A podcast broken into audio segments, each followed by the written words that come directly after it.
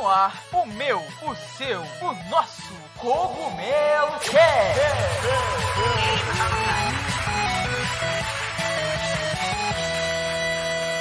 Oh yeah, Mario Time. E aí pessoal, tudo bem com vocês? Aqui quem tá falando é o Toad para mais um Cogumelo Cast. E galera, hoje eu estou aqui com o Pablo Miyazawa, um monstro aí do jornalismo de games.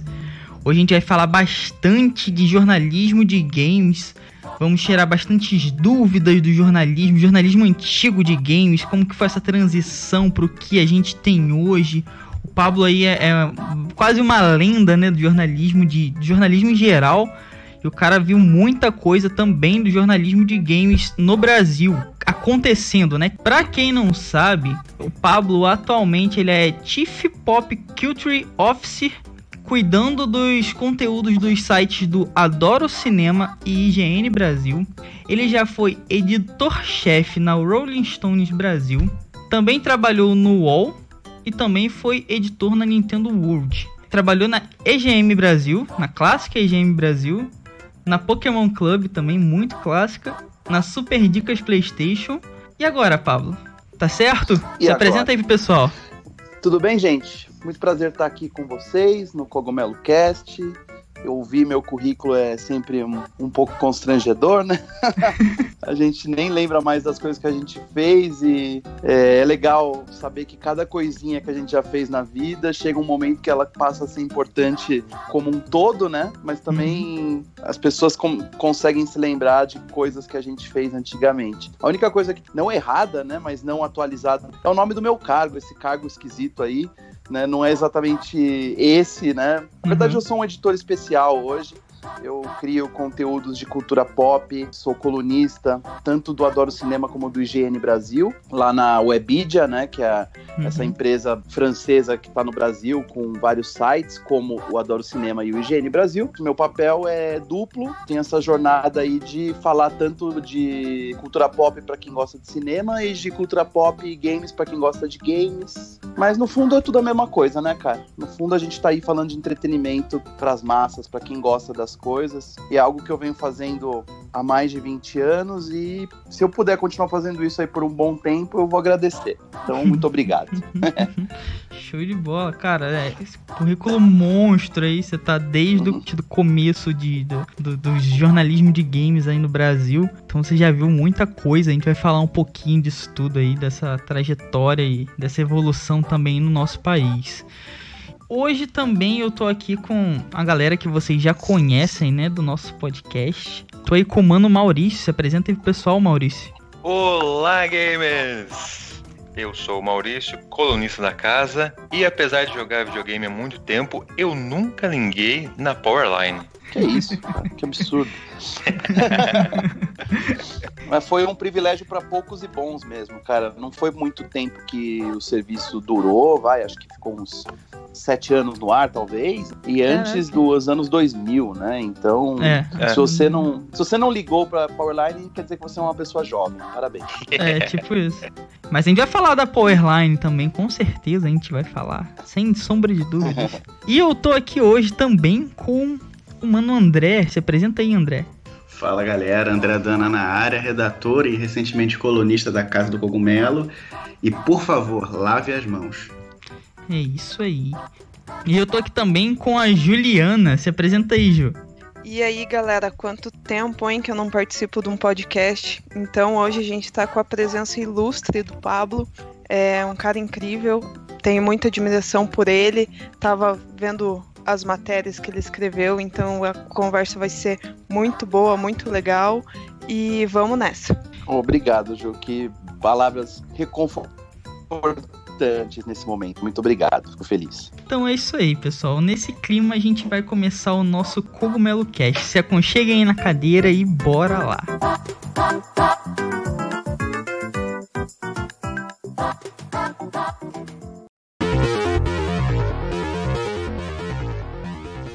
Então é isso aí, galera. Hoje a gente tá com Pablo Miyazawa. A gente falou um pouquinho antes aí, vocês ouviram uma prévia da Powerline, né? Para quem não sabe, a Powerline ela era um número de telefone. Hoje em dia a gente tem tutorial, tem Google, tem YouTube, né?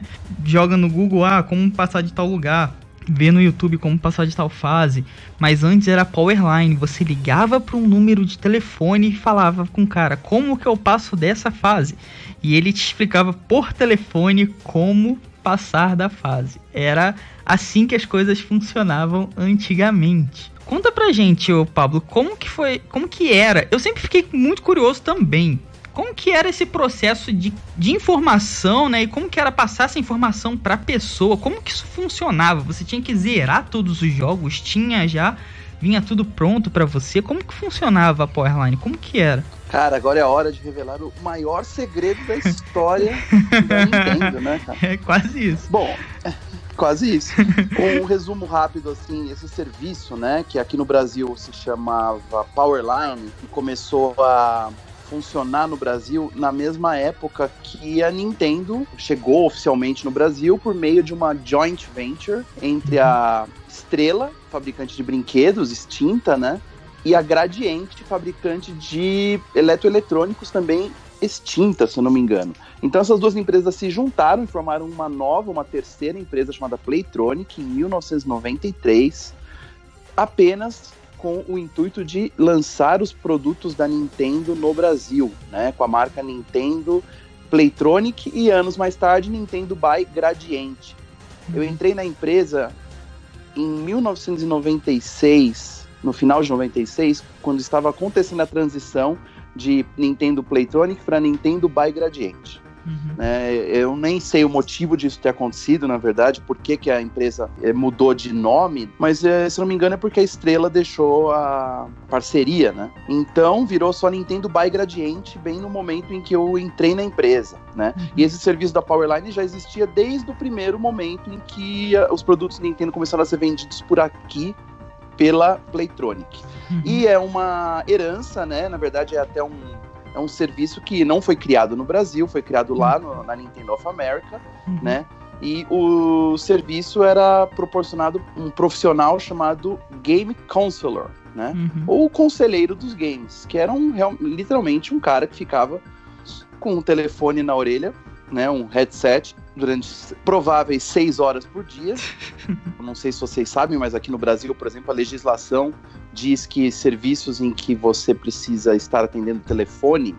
seguidamente, você não pode trabalhar mais de seis horas, né? Ah, então, no tá. caso, aqui no Brasil, o, nosso, o serviço do Powerline eram plantões de seis horas. Uhum. A gente tinha times, né, que ficavam das 8 e 15 da manhã às 8 da noite, né, se revezando para receber essas ligações dos consumidores, ligações que eram em um número fixo, uh, não poderiam ser feitas a cobrar, não tinham um valor a mais além do impulso telefônico, né? Isso vale dizer.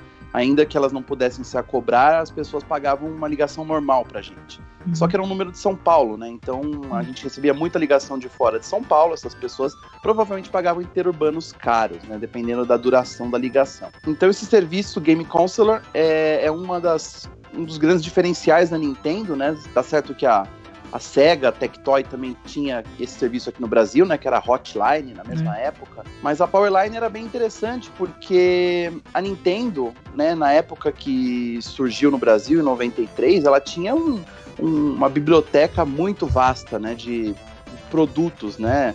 Você tinha todos os games do Nintendinho, todos os games do Game Boy e pelo menos aí uns uns bons três, dois, três anos de games de Super Nintendo já lançados. Então, você imagina aí, centenas de jogos que possuíam informações sobre eles, né? E, consequentemente, dúvidas sobre esses jogos. Então, muita gente achava que nós, Powerline, sabíamos tudo sobre todos os jogos. Eu adoraria saber tudo sobre todos os jogos. Mas a gente não sabia, sabia? obviamente. É. Eu gostaria muito de saber, assim. E tinha coisas que Caramba. uma semana de é. trabalho, cara. Uma semana de trabalho eu já sabia decor. Eu não precisava mais consultar qualquer pastinha que eu tinha lá ou o próprio computador. Né, mas a grande maioria das dicas solicitadas, como era uma coisa muito aleatória, você estava respondendo uma dica de Super Mario World, você desligava o telefone, você apertava o botão de desligar e reapertava o botão e já tinha uma ligação na espera, né? Uhum. Eu não me lembro de ja- jamais não ter ligação na espera ou zerar as ligações. Era impossível Caraca. praticamente, porque era um fluxo constante de gente ligando e eram possíveis quatro pessoas na espera. Então normalmente você ligava e, e dava ocupado. né? Então a chance, se você entrava na espera, a chance é que você ia ficar pelo menos uns, uns bons minutos esperando até uma ligação ser terminada e você entrar na linha para conversar com um dos power lines. Então, é, muita gente achava que eram dezenas de pessoas atendendo o telefone ao mesmo tempo, não Uhum. eram, tá? Assim, no máximo a gente tinha horário de pico quatro power line, né? O, era o horário que misturava os plantões. Uhum. Então tinha gente que entrava às 8 e saía às duas da tarde. Tinha gente que entrava meio-dia e saía às 6. Tinha gente que entrava às duas e saía às 8. E como que vocês faziam? Vocês, assim, tinham tudo. Vocês tinham que zerar todos os jogos? A Nintendo dava a obrigação pra vocês, assim, vocês têm que zerar todos os jogos, vocês têm que saber. Porque que nem você falou, você, você desligou aqui, ó, o cara, ah, tá falando de Super Mario. Aí o outro chega falando de Donkey Kong. Se você não jogou, você tem que. Tem algum, tinha alguma, algum lugar que você podia consultar e ver tudo. Já tinha tudo Tá pronto grande você? segredo. Existe um grande segredo, na verdade, né? Porque jogar os games, terminá-los e entender o, como ele- o, o funcionamento de um game que ia ser muito solicitado era a receita de você conseguir atender mais pessoas por dia. Uhum. Porque um, ah, além da excelência telefônica, ou seja, a gente tinha que ser muito educado, a gente estava representando a marca Nintendo, né? Nós estávamos na linha de frente, né, com o consumidor. Nós éramos a, a interface da Nintendo para o cara que comprou um jogo de videogame é, no interior do Ceará, é, no sul da Bahia, no, na periferia do Rio de Janeiro.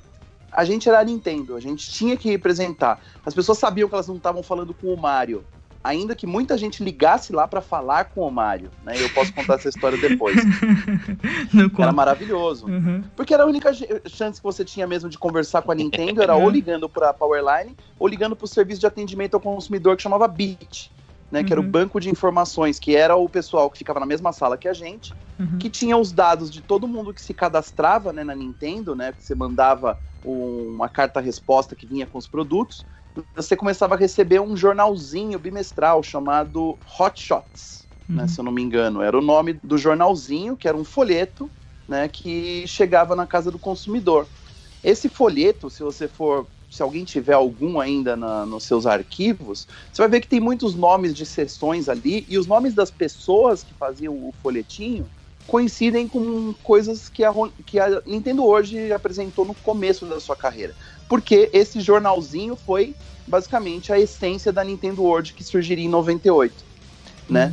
E, e foi assim que eu comecei a trabalhar na Nintendo World, na verdade, mas eu já chego lá. Uhum. O fato é que a gente tinha um banco de dados, né? Um, era um CD-ROM, na verdade, que ficava na de propriedade de um cara da, do setor de marketing da empresa, né? Que eu vou revelar o nome daqui a pouco, quem é essa pessoa Uhum. ele ficava responsável por esse CD-ROM, que era atualizado por trimestre, mais cedo que isso, né? A Nintendo of America mandava novas versões desse CD-ROM que tinha que ser instalado nos computadores dos Powerlines. Então a gente, cada um tinha uma mesa com um telefone, com, com headset e um computador. Esse computador não tinha internet. Uhum. A gente não tinha internet nessa época, né? Solta, assim, tranquila. A internet era, um, era uma- uma- um item meio raro. Poucas pessoas de dentro do, da Powerline, por exemplo, tinham acesso à internet. O que a gente tinha era acesso a esse banco de dados de- instalado desse CD-ROM, né? E o- esse programa chamava Folio, que era o Uhum. nome do banco de dados. Basicamente, era um CD-ROM com informações de todos os jogos lançados pela Nintendo nos Estados Unidos desde 1980 e, sei lá, 85 para frente. Todos esses jogos eram acessados é, por meio de códigos, então códigos numéricos. Então, se você me perguntar qual era o código do Super Mario World, eu lembro que era 178. Você escrevia ali, era como se fosse uma internet, mas era uma internet Uhum. interna. Você escrevia 178 e apertava o enter, e aparecia Super Mario World.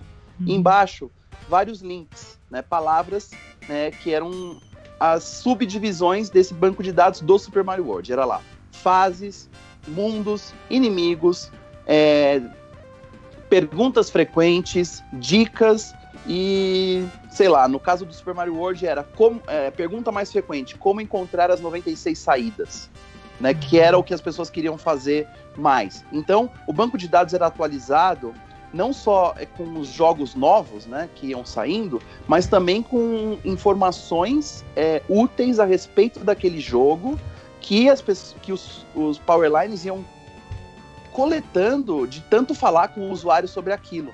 Então a gente percebeu que, por exemplo, no Super Mario World tinha uma pergunta recorrente é que ninguém sabia, as pessoas ficavam presas dentro da Forest of Illusion, né, na Floresta da Ilusão. Se você não encontra a saída da Floresta da Ilusão 3, se eu não me engano, você termina a fase e você volta para a fase anterior. E as pessoas, muita gente ficava presa porque terminava a fase de uma vez e não entrava no cano azul, no quarto cano azul, sei lá, uhum. para encontrar a outra saída dessa é, fase que abriria caminho para o Star World, né? Uhum.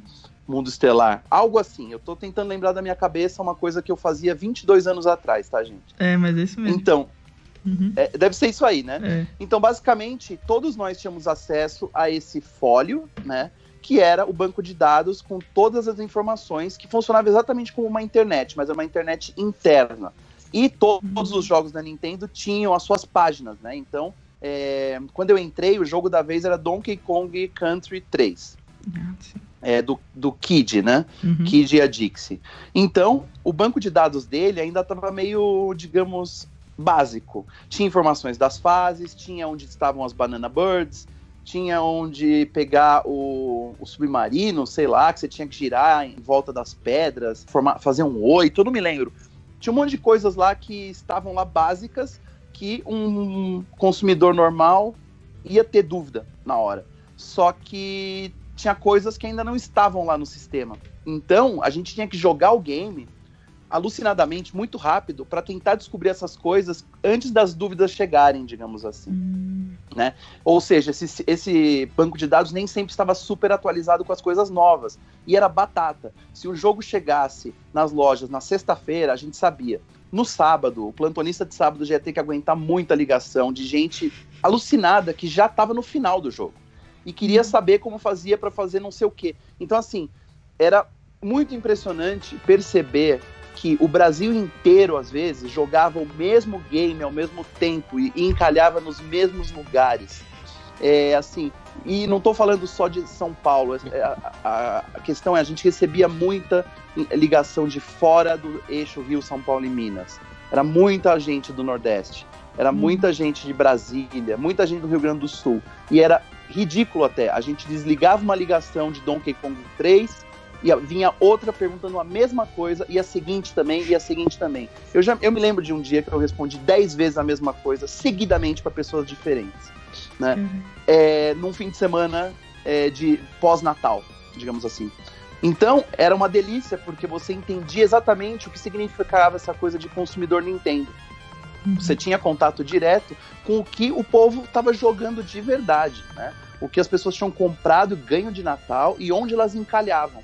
Uhum. E dessa forma, nós, como equipe Powerline, que eram caras de 18 a 22 anos, digamos assim, comandados, lógico, por uma coordenadora, mas a gente controlava a, a maneira que a gente poderia executar melhor nosso trabalho.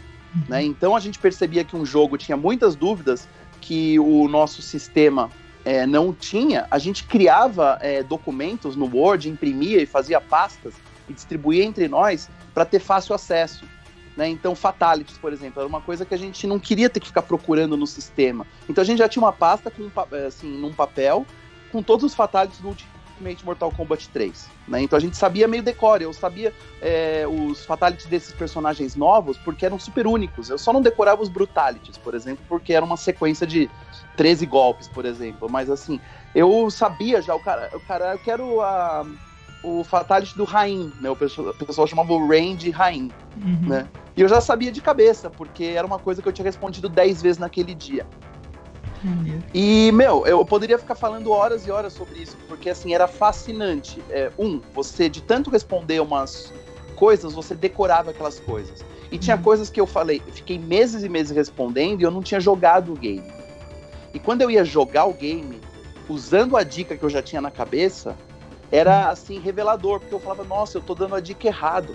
Eu poderia facilitar, eu poderia falar melhor. um exemplo disso. É, Mario 64, quem jogou aí? Eu joguei. Eu então, joguei. mu- Joguei, joguei. o mundo, sei lá, o mundo 5, se não me engano, é aquele mundo que tem o gás tóxico verde, né? Uhum. Ou 6, eu não me lembro. Tinha uma estrela nesse mundo, se não me engano era a quarta estrela ou terceira, que você tinha que ficar num buraco no chão e daí você dava um mortal pra trás pra subir num, uma- num, num vão escondido que não dava pra ver. Mas você desse uma cambalhota pra trás, você ia entrar nesse buraco na parede no alto, ia seguir um caminho e pegava estrela. É muito simples se você tá vendo o que você tá fazendo. Só que eu nunca tinha jogado Mario 64 até então. E eu só lia essa dica por escrito, Nossa. em inglês. Ah, é isso. O banco de dados estava todo em inglês. Você tinha que traduzir em tempo real. Enquanto falava pra Nossa. pessoa. É, ia- eu ia E- perguntar isso também. Era tudo em português ou era inglês? Porque vinha direto, né? Tudo em inglês. Nada, nadinho em português. Tinha muitas coisas que a gente traduzia literalmente porque a gente não sabia uma palavra melhor para aquilo. Até, Uhum. por exemplo, a palavra alcove, né? Alcova. O que, é uma alcova, gente? Alcova é uma cama, né? Sei lá. Aham. Alcove em inglês é um, é um buraco, é um vão mesmo, né? Uhum. Alcove in the wall, né?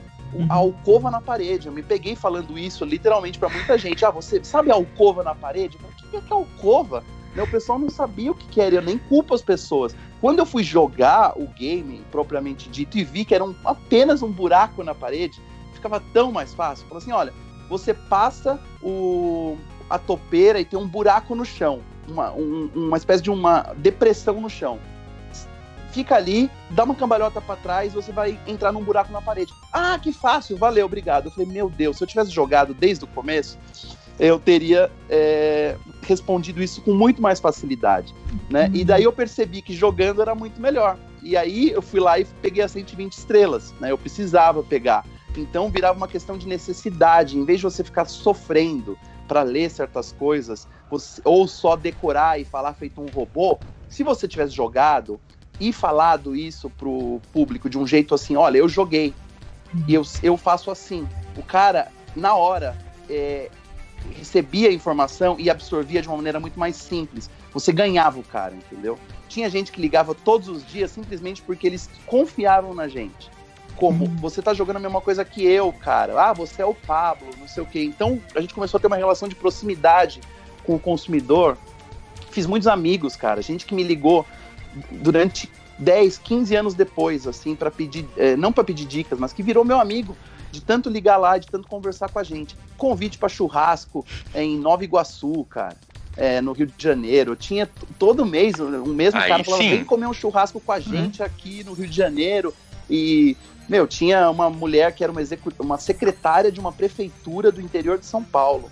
Ela pedia dicas de RPGs sinistros pra gente. Tipo, os, os RPGs da Squaresoft, que eu não Oh. tinha jogado, o. Secret of Mana, o Secret of Evermore. E aí ela pedia coisas e, e aí a gente ajudava ela com tanta paciência, porque era uma senhora, que ela começava a mandar presentes pra gente né, pelo correio. caramba. por- É, assim, e, e era barato, assim, as relações que a gente formou com as pessoas eram profundas, porque a gente tinha que ter muita paciência. Eu não vou dizer que todos nós tínhamos muita paciência, que a Uhum. gente era perfeito, que a gente já não desligou na cara de um consumidor que xingava a gente, Ah, né? tá. Muitas coisas Nossa. aconteceram. É, eu, Ah, eu, tô, direto. eu tô vendo você falando assim, é porque eu tô imaginando um call center do bem, né? Onde nada de ruim acontece. Aham. Porque geralmente call center as pessoas já ligam boladas. Só que ali é de videogame, é pra pedir dicas. Então deve ser um call center do bem. É bom. É. Então nada de ruim acontece, é tudo tranquilo. Não é mais ou É menos. engraçado. Ah, é. sim. É. Isso que você falou de call center do bem, é bem interessante, porque na época, tô falando de 1996, tá? É, Esse conceito do call center era uma coisa que não era tão difundida, né? As pessoas não telefonavam para pegar, para reclamar de coisas, né? Não existia celular como todo mundo tem hoje, então não existia muita necessidade de, de uma, de um jovem, por exemplo, ligar para algum lugar, para uma empresa. Então, sim, era um serviço que era destinado para jovens, né? E assim, e a pessoa ligava para se sentir bem, para ter uma informação positiva, né? A gente era a linha de frente da Nintendo, a gente era treinado, né? Fizemos cursos para para pessoas desligar o telefone e ter uma experiência perfeita com a Nintendo. O cara comprou um produto, ele telefonou, pegou a informação com a gente, ele tá feliz do começo ao fim, digamos assim. Então a responsabilidade era enorme. Então, é, a gente não tinha como estar mal-humorado, sabe? A gente não podia Uhum. pegar e descontar nosso que eu peguei o ônibus lotado naquele dia, no moleque que só queria saber, só queria saber o, o fatality, o brutality do Baraka, sabe? Ou sei lá o que. É, nem sei se tinha Baraka nesse jogo, enfim, uhum. mas não tinha. É, mas não tinha, como eu me lembro. Mas, é, acho que no Ultimate não tinha, mas tinha no Mortal Kombat 3, né?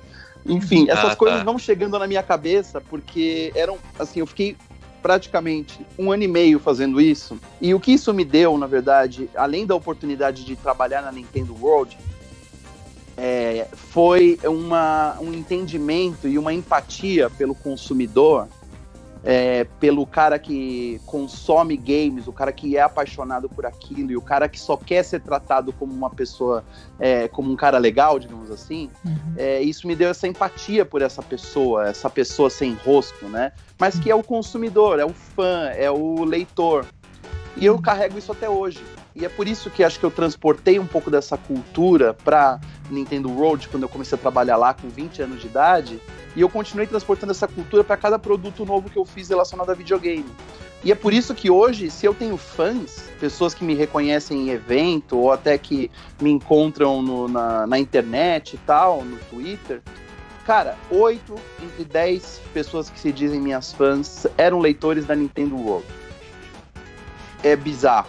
É, não é gente que me viu na Rolling Stone, gente que leu meu blog no UOL, gente do, que leu IGN hoje, nada disso, cara. Coisas que atingiam muito mais é, pessoas do que a Nintendo World, que era uma coisa de nicho. Mas é impressionante. O leitor da Nintendo World é um cara muito fiel e é um cara que me adora porque é, sempre houve esse tratamento de igual para igual. É porque pessoa era uma é isso aí é uma coisa mais parece um contato mais direto, né? Mais pessoal, alguma coisa. A pessoa se sente mais em contato mais direto com aquilo, né? Então você cria, acaba até criando uma ligação direta com a, com, com a pessoa, né? Com o leitor. Então acho que por isso que, que cria esse carinho todo, tem, tem essa, essa ligação. É. E foi meio espontâneo que isso aconteceu, já pulando para Nintendo World, né? Assim, é, quando foi criar a linguagem da revista, a gente não sabia como tinha que falar com o leitor. Eu não sabia como eu tinha que escrever o meu primeiro texto lá, que era. Acho que a primeira grande matéria que eu escrevi só foi sair na revista número 4, que é aquela do Zelda, né? Capa laranja. Né, do Zelda Ocarina of Time. Eu escrevi aquele texto lá que apresenta a história de Zelda, né, dos três Zeldas anteriores e também o começo de Ocarina of Time, eu escrevi bem antes, assim, quando a, a revista ainda tava, não existia ainda, né? A gente fez várias matérias que eram para um boneco da revista, era um projeto que a gente ia enviar para Nintendo of America para ser aprovado, para a revista poder ser lançada daquele jeito. Então, eu como colaborador, eu não era da equipe ainda, eu escrevi várias matérias que só foram sair depois, e uma delas foi sobre o Zelda. E eu não sabia como falar sobre Zelda é, para uma pessoa que ia ler a revista, porque eu não sabia quem ia ler a revista. Eu não sabia se era uma criança de 10 anos, eu não sabia se era um fã que sabia mais do que eu. Uhum. Eu não tinha essa dúvida, na verdade, por, ela nem passava pela minha cabeça. Era meu trabalho jornalístico é, inicial. Eu nunca tinha trabalhado com jornalismo antes, apesar de estar no terceiro ano de jornalismo já. Pablo, você pode escrever uma história de Zelda? Todos os jogos? Ah, tá bom. Eu vou pesquisar, vou ver se eu descubro e tal era uma assim, antigamente, como a internet não era uma coisa que tinha muita coisa dentro da internet e não era todo mundo que tinha acesso à internet, as fontes eram precárias. A gente, ao mesmo tempo que tinha muito poder em tudo que a gente escrevia, a gente tinha muito pouco recurso para encontrar as coisas. Né? Então você tinha que pôr muita emoção e muito do seu olhar naquilo. Então eu começava a escrever as coisas, talvez como se eu quisesse eh, escrever o que eu queria ler, né? Eu queria escrever do jeito que eu sabia, né? Eu não queria é, fazer algo que eu não conseguiria fazer, mas eu queria falar de um jeito que eu achava que era o jeito certo, o jeito agradável de ler sobre a história de um, uma franquia como Zelda, por exemplo, uhum. né, baseada em aventura. Então eu, eu, coloquei floreios naquilo do tipo é, contando a história como se fosse um conto de fadas mesmo, mas de um jeito super claro e tratando o leitor como um amigo meu. Isso acabou meio que sendo a essência da maneira como a gente falava com o leitor na Nintendo World, que era uma relação que não era top-down, né? Não era nós, mestres da Nintendo, olhando para baixo e vocês aí embaixo no buraco, os leitores. Não, era do tipo, somos todos nintendistas, né? E nem existia essa palavra ainda. Uhum. Gostamos da mesma coisa que você. Então, olha só que legal, cara. Vai sair o Zelda Ocarina of Time, o jogo mais aguardado de todos os tempos.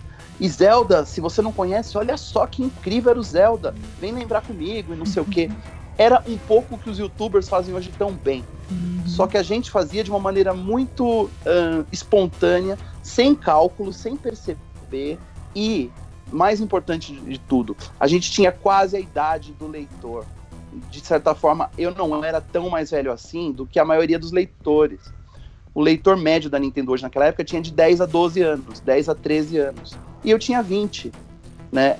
É mais, era uma proximidade muito maior do que a Ação Games na época, por exemplo, e a Super Game Power, que eram revistas assumidamente escritas e feitas por jornalistas mais antigos, que não eram especializados em games, porque eles vinham de outros setores, e os jogos eram detonados pelos chamados pilotos, que não escreviam seus, suas matérias ou suas críticas, eles no máximo jogavam e escreviam certos esboços que eram reescritos por esses jornalistas. Uhum. E a Nintendo World, quer queira ou quer não, foi a primeira revista que acabou eh, sendo escrita e produzida pelas pessoas que jogavam os games mesmo. Então eram jornalistas jovens que jogavam e escreviam com o ponto de vista deles muito mais aproximado do que o do consumidor.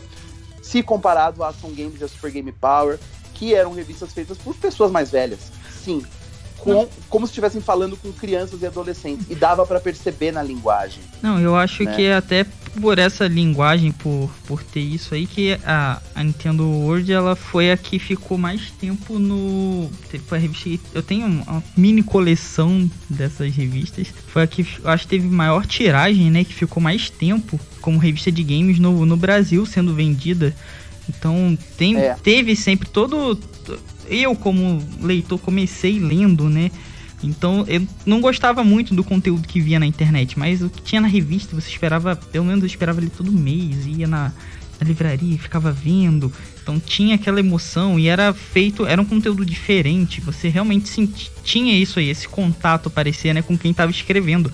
Era muito legal, acho que foi um espírito que foi indo depois, foi crescendo com, com a edição da revista. Muito, muito bom, cara. Existe também toda uma espontaneidade é, que a gente não sabia como a gente estava fazendo a revista. Por isso que a revista hoje, se você olhar, ela parece um caos. Tá? Cada matéria é diferente da outra. Ela só tinha vinhetas que mostravam que aquilo fazia parte da mesma revista. Né? Mas ela era. Cada matéria era diagramada por uma pessoa diferente. E não existia muito uma preocupação em não, vamos fazer um padrão. Todas as páginas com fundo branco, como era a Ação Games, por exemplo. Se você for pegar cada matéria da Nintendo World, seja o preview, o review, a matéria de capa, as dicas, era uma alucinação, cara. Né? E assim, e era havia uma liberdade total dos diagramadores fazer, ó, você vai pegar uma matéria sobre esse jogo aqui. Esse jogo chama Vigilante 8, que é um jogo que os caras são tudo meio psicodélicos, é, uns- os personagens usam calça boca de sino e cabelo black power e não sei o que. Daí o cara, ah, beleza, então vou diagramar como se fosse uma coisa meio é, flower power dos anos 60. E era isso, o cara não tinha uma grande pesquisa, ele tinha as imagens para fazer a, mat- a matéria e ele fazia da cabeça dele que aquela matéria tinha que ser meio psicodélica porque o jogo tinha uma temática psicodélica. Mas fora isso, eles faziam, cada um fazia a matéria do jeito que queria. Não, o que eu ia falar era que, tipo, qu- quando, quando tinha a revista, a gente ficava, tipo, ansioso esperando pela edição, o que, que ia ser a próxima edição. E realmente a gente tinha essa confiança, né? De, ai, procurei ali no Google, né? Ah, Zelda Ocarina of Time. Daí você lia um negócio e falava, mas será? Não, eu, só confio na revista. Então você tinha essa, essa confiança na revista, é, nos redatores. Você queria ter a, a revista assim para ficar folhando e, e lendo. Foi uma época muito boa. Tem, tem aquele sentimento de nostalgia. É, é bizarro, porque ele tem um sentimento de nostalgia, né? Tipo qualquer coisa da Nintendo. Então ficou parecido com todo da empresa, literalmente. Tinha o selo. Isso era muito legal. Tinha um selo ali da, da Nintendo, sabe? O selo oficial De da qualidade, Nintendo. É, selo douradinho na, na capa. Era- Isso era muito legal, cara. E eu fiz coleção de várias. Pablo. E- Diga. Seguinte, voltando na Powerline, cara, qual foi o atendimento mais maluco que você já fez? Cara, eu tenho uma coleção deles, mas assim, eu vou resumir assim. Tinha uns caras que jogavam uns games que eu nunca tinha ouvido falar na vida, que eram tipo, foi o mesmo cara que ligou para pedir dicas dos RPGs mais sinistros e complicados de explicar, que a gente não tinha o jogo para jogar, para experimentar, para ver como fazer como sair daquele labirinto, né? Por exemplo, jogos uhum. como aquela série Última. Você lembra dessa série de RPGs? Sim, Era, sim, tá. Então, super hardcore, super complexo e sempre tinha esse sujeito que ficava perdido numa caverna XYZ. na PQP, é impossível de saber. E o próprio sistema que a gente tinha é, tentava ajudar a gente, né? Assim, então você tinha um textão lá, como se fosse o um walkthrough escrito, né? Caverna de não sei o quê. Pergunte para o consumidor se ele já encontrou isso, isso e isso. E daí você tem que ir falando para ele, né, do tipo, vai para frente, entra à direita na segunda porta e não sei o que. Só, só que a gente não tava vendo o que a gente tava falando, a gente tava só lendo. E o cara tava jogando, mas para ele não fazia muito sentido quando a gente falava, ó, oh, você dá três passos para frente e entra à direita. Ele falou, mas como eu vou contar meus passos? né? Então, assim, o que estava escrito nem sempre correspondia, mas não havia uma maneira mais simples de descrever aquilo por escrito. Então, aconteceu muitas vezes da gente ler uma coisa que não correspondia à realidade do jogo, porque o, o jeito que estava escrito não era tão simples assim, mas não havia uma maneira melhor. Outra coisa, a Powerline não dava passwords. A gente não podia dar o código para a pessoa pular a fase. E a gente nem tinha esses passwords. E muita gente ficava desesperado, porque por mais que a gente explicasse, o cara não conseguia passar. Principalmente em jogos tipo puzzle, assim. Tinha um jogo chamado Bugs Bunny Crazy Castle Uhum. Castelo Maluco do Pernalonga para Game Boy, que era um jogo dessas de, de quebra-cabeça que você passa uma fase atrás da outra, tipo Lemmings, né? Uhum. E esse jogo, ele não era tão simples de explicar se você não estava olhando. Porque, ah, o Pernalonga tem que ir, tem que empurrar uma caixa, pular um buraco, não sei o quê. Era difícil de explicar. Assim, mesmo jogando era difícil de explicar. E tinha um senhor de idade, que era uma lenda ali no, entre os os powerliners, porque esse senhor, ele tinha muita dificuldade de entender nossas dicas e ele encalhava em fases do castelo maluco do Pernalonga e não havia como explicar para ele. E teve um dia que ele estava tão desesperado que ele chegou a chorar no telefone para um dos meus amigos, porque ele não conseguia. E estava parado dó, lá, ele parado esse jogo, muita dó. E a gente fez ali, a gente contrariou uma regra a gente telefonou para ele para passar o código para ele, como ele pulava essa fase, porque não adiantava. Só assim, ele chegou ao ponto de falar: gente, venham aqui jogar para mim, pelo amor de Deus. Né? A gente não tinha como fazer um dó. vídeo, mandar para ele. Muita dó, muito dó, daí a gente teve que pegar e ligar depois para ele passar o código. A gente jogou o game, pegamos o password, ligamos para ele, falava: ó, oh, que senhor pro senhor pular essa fase aí e tal. É lógico, a gente passou por muitas dessas coisas, né? Assim, de querer ajudar, mas a gente tinha que seguir as nossas regras. Essa coisa de não poder atender a ligação a cobrar era muito triste, porque a gente sabia que tinha um menino que ia lá pro orelhão ligar é. e não sei o quê. E daí tocava a musiquinha da ligação a cobrar, a gente falava, nós não aceitamos ligação a cobrar. E o cara xingava a gente, desligava a nossa cara e ligava de novo. Fora as pessoas que ligavam um homem lá do que, que é esse telefone aí? Ah, moço, aqui é o sistema de dicas Powerline. Mas o que, que é Powerline? Dicas de games da Nintendo. Ah, é videogame? Daí gritava o nome da criança assim. tipo, você vai apanhar, moleque. O cara Quando... recebia a conta de telefone é. dele, tinha muitos reais de ligações interurbanas uhum. para um certo número lá, que o cara não sabia o que era. E aí o cara era um moleque ligando pra gente sem autorização Nossa. do pai. Então essas coisas engraçadas aconteciam Nossa. direto. Uhum. E era muito divertido. Mas assim, quando surgiu a oportunidade de eu pular pra Nintendo World, uhum. que foi uma coisa que eu corri atrás, né? O, o André Forastieri, que era o, o, dono da editora Acme na época, que fazia a revista Herói, foi até a Nintendo, né? A Gradiente, e falou: Ó, oh, eu tenho uma ideia para fazer uma revista oficial da Nintendo. O que, que vocês acham? Daí os caras, puta, a gente sempre quis fazer uma revista. Então tá, então, vamos aí? Vamos. Então, daí eles, houve essa parceria entre a editora Acme, por meio do Forastieri, uhum. e, eh, e, e, a Nintendo Gradiente, para fazer um projeto de uma revista, enviar para a Nintendo of America, a Nintendo of America aprovar essa revista, e aí a Nintendo World existiria, eh, sendo uma edição feita pela editora, Acme, que iria se chamar Conrad depois, né? E com o suporte da Nintendo brasileira. O suporte seria o quê?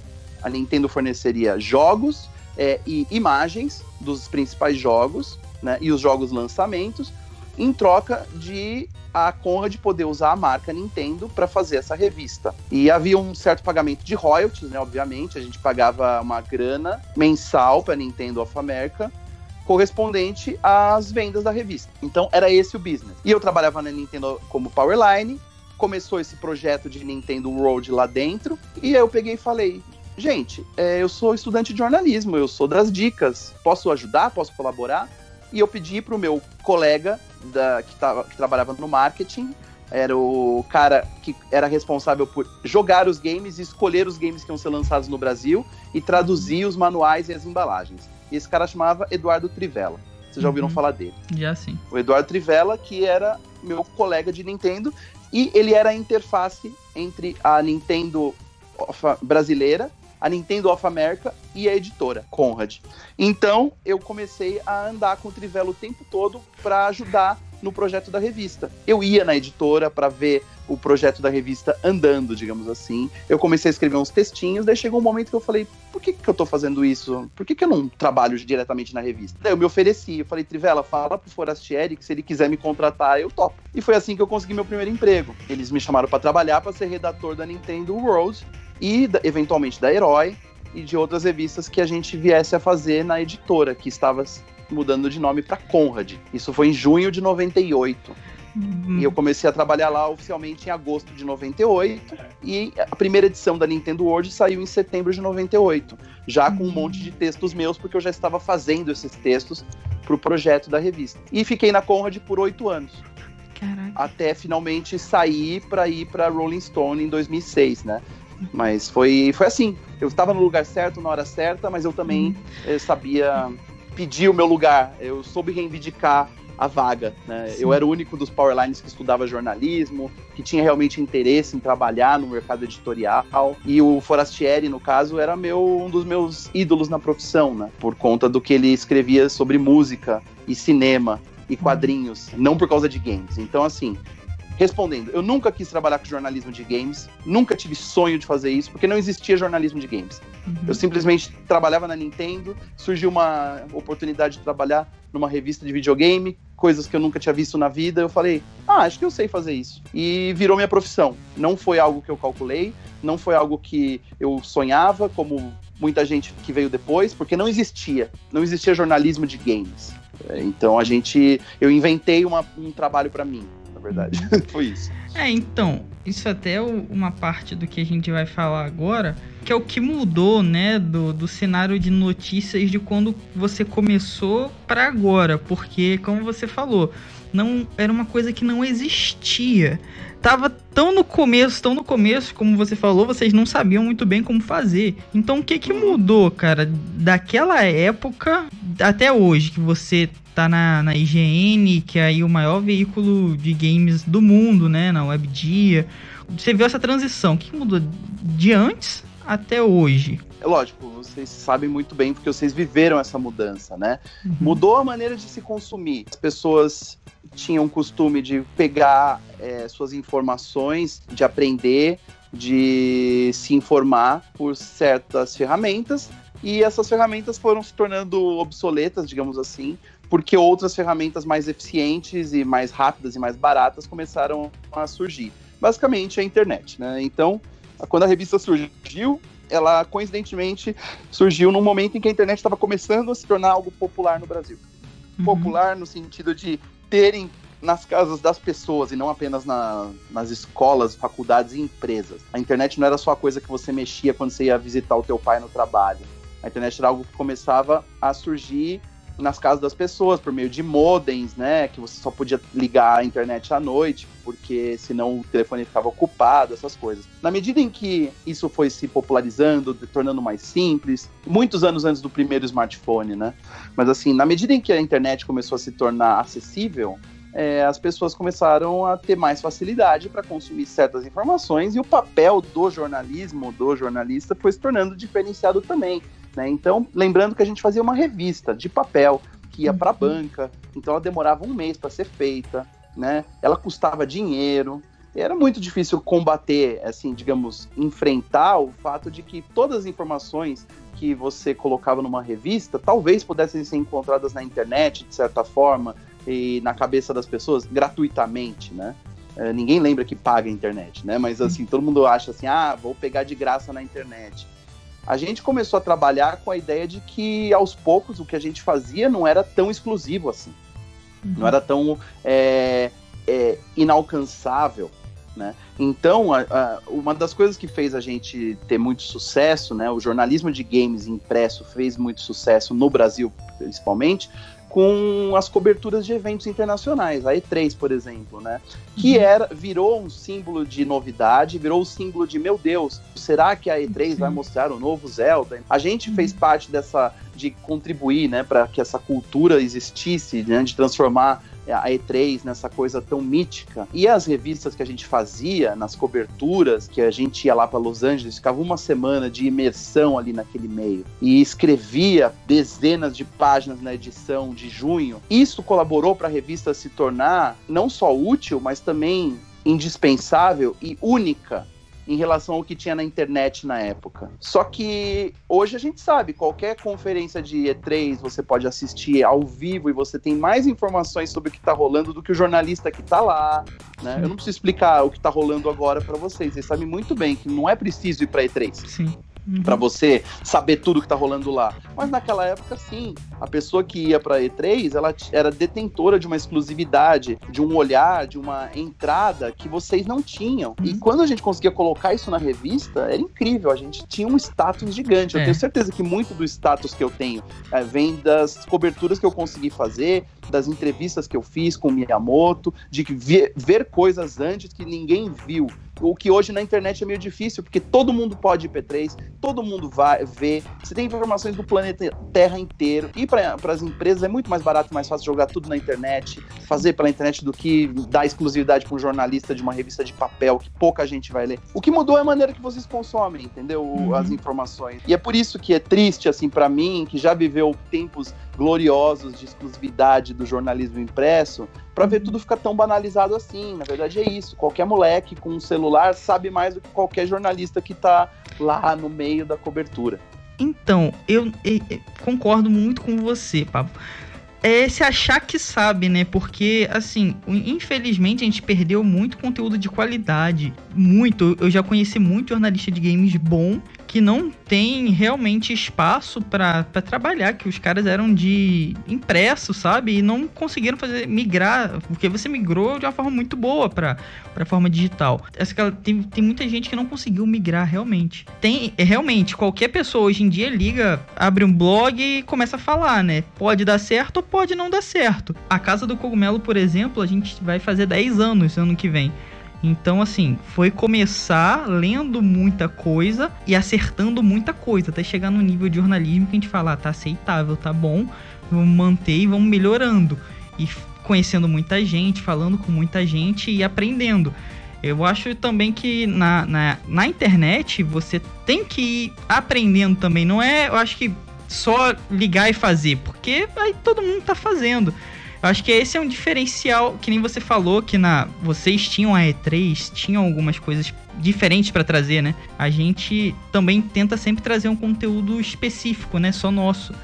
para ser aquele diferencial, porque, cara, é quase impossível você é, acompanhar notícias diárias, é tudo saindo a todo tempo. Nem você falou, é 3, você nem precisa ir lá mais. Você abre aqui e vê ao vivo, tá no Twitter acompanhando e tá postando. Então, assim, as coisas estão sendo jogadas na nossa cara. É muita notícia, é muita informação. Se você não tiver, eu acho, um conteúdo diferente, um, uma coisa só sua, uma marca só sua, acho que você não, não vinga. E é até aí que eu ia te perguntar, você tá na IGN, né? Tá fazendo agora conteúdos digitais. Como que você vê isso também, essa produção de conteúdo digital? Porque tem uma diferença, né? Cara, é uma pergunta ótima, assim, porque, como você falou, eu fui um dos poucos jornalistas da minha época que é, conseguiu fazer a transição do impresso para o digital de uma maneira não muito sofrida. Na verdade, muitos dos caras que trabalharam comigo em revistas, assim, mais especialmente na EGM, né, é, anos depois, uh, que conseguiram ir para a internet e fizeram carreira lá, né? Hoje não existe carreira em revista, vamos combinar, né? Assim, uhum. tipo, eu tenho um colega, um amigão meu, da, na verdade, da, do mundo das revistas de games, que faz revistas de games desde que eu comecei a fazer revista e ele continuava fazendo, que é o Humberto Martinez. Uhum. Ou Humberto Martinez, para Sim. os íntimos, que é o editor das revistas da editora Europa, né? Uhum. Dicas e truques para PlayStation, a revista oficial do PlayStation, revista do Xbox, e ele fez por muito tempo essas revistas, continua fazendo. E era da Ação Games, na época que eu entrei na Nintendo World.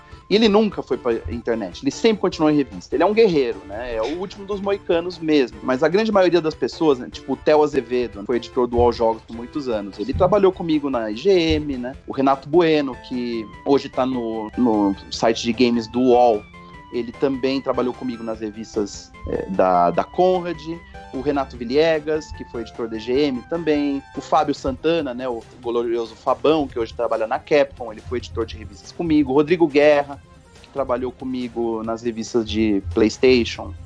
Hoje ele está na ESPN, né, como editor de esportes. Muita gente conseguiu transicionar. E eu não vou dizer que é simples, não. Eu fui um dos últimos a transitar, porque eu fiquei por muito tempo fazendo revista, né? Eu fiquei na Rolling Stone por mais oito anos, fazendo revista de papel. Quando eu fui pro IGN em 2015, eu não vou dizer que foi fácil, e até hoje não é. O que eu mais sinto é, como profissional, eu não vou nem entrar nesse mérito de ah, notícias de internet são mais diluídas, são menos hum. profundas e não sei o quê é, o texto é mais assim, assado, ou faz, todo mundo faz de qualquer jeito, ou você pode corrigir tudo, ou ninguém apura. Tudo isso aí também, sabe? Mas eu não vou ficar sendo o velho que briga com o futuro. Uhum. Mas a minha grande questão é, eu tinha muito mais tempo para fazer as coisas. Eu tinha tempo de qualidade para escrever uma grande reportagem, para editar uma entrevista, para fazer uma investigação, para ir visitar lugares, né? Principalmente na Rolling Stone, assim, que eu fazia matérias mais longas, né? Eu sinto falta disso, desse tempo que eu tinha para ser jornalista, repórter, editor. E hoje não, cara. Hoje na internet você tem que fazer uma coisa que tem que publicar hoje, porque alguém vai publicar antes, vai sair no Twitter, e daí nem importa mais. É. Se você não publicar naquele minuto, não precisa. A falta de tempo útil para eu fazer o meu trabalho de qualidade, porque eu me acostumei a pegar as coisas com tempo para fazer, né? Eu tinha um mês, às vezes, para escrever uma reportagem, eu podia me adiantar e falar, ah, vou fazer essa matéria aqui para edição de dezembro, que é quando o Zelda vai sair, então vou começar a fazer agora. Ah, eu posso ir para casa hoje cedo, às 18 horas. Por quê? Porque a revista não está em fechamento ainda, o fechamento é só no fim do mês. Hoje está tranquilo, posso ir no cinema. Internet não tem mais isso, cara. Internet é uhum. todo dia um fechamento. Todo dia você está atrasado. Todo dia e o público quer mais e mais e reclama com você na hora e te uhum. xinga nos comentários sem te conhecer. Eu uhum. também reclamo muito disso. Existia um respeito maior antigamente pelo jornalismo impresso. O cara falar comigo, ele tinha que mandar uma carta, uhum. ele tinha que telefonar na redação. Isso é uma coisa que eu sinto falta, assim, é o respeito que havia antes pelo escriba, pela pessoa que produz o produto, né? Uhum. E o tempo que eu tinha para fazer algo melhor ainda, mais com mais qualidade, com mais é, precisão, sem errar, podendo revisar várias vezes o negócio, uhum. entende?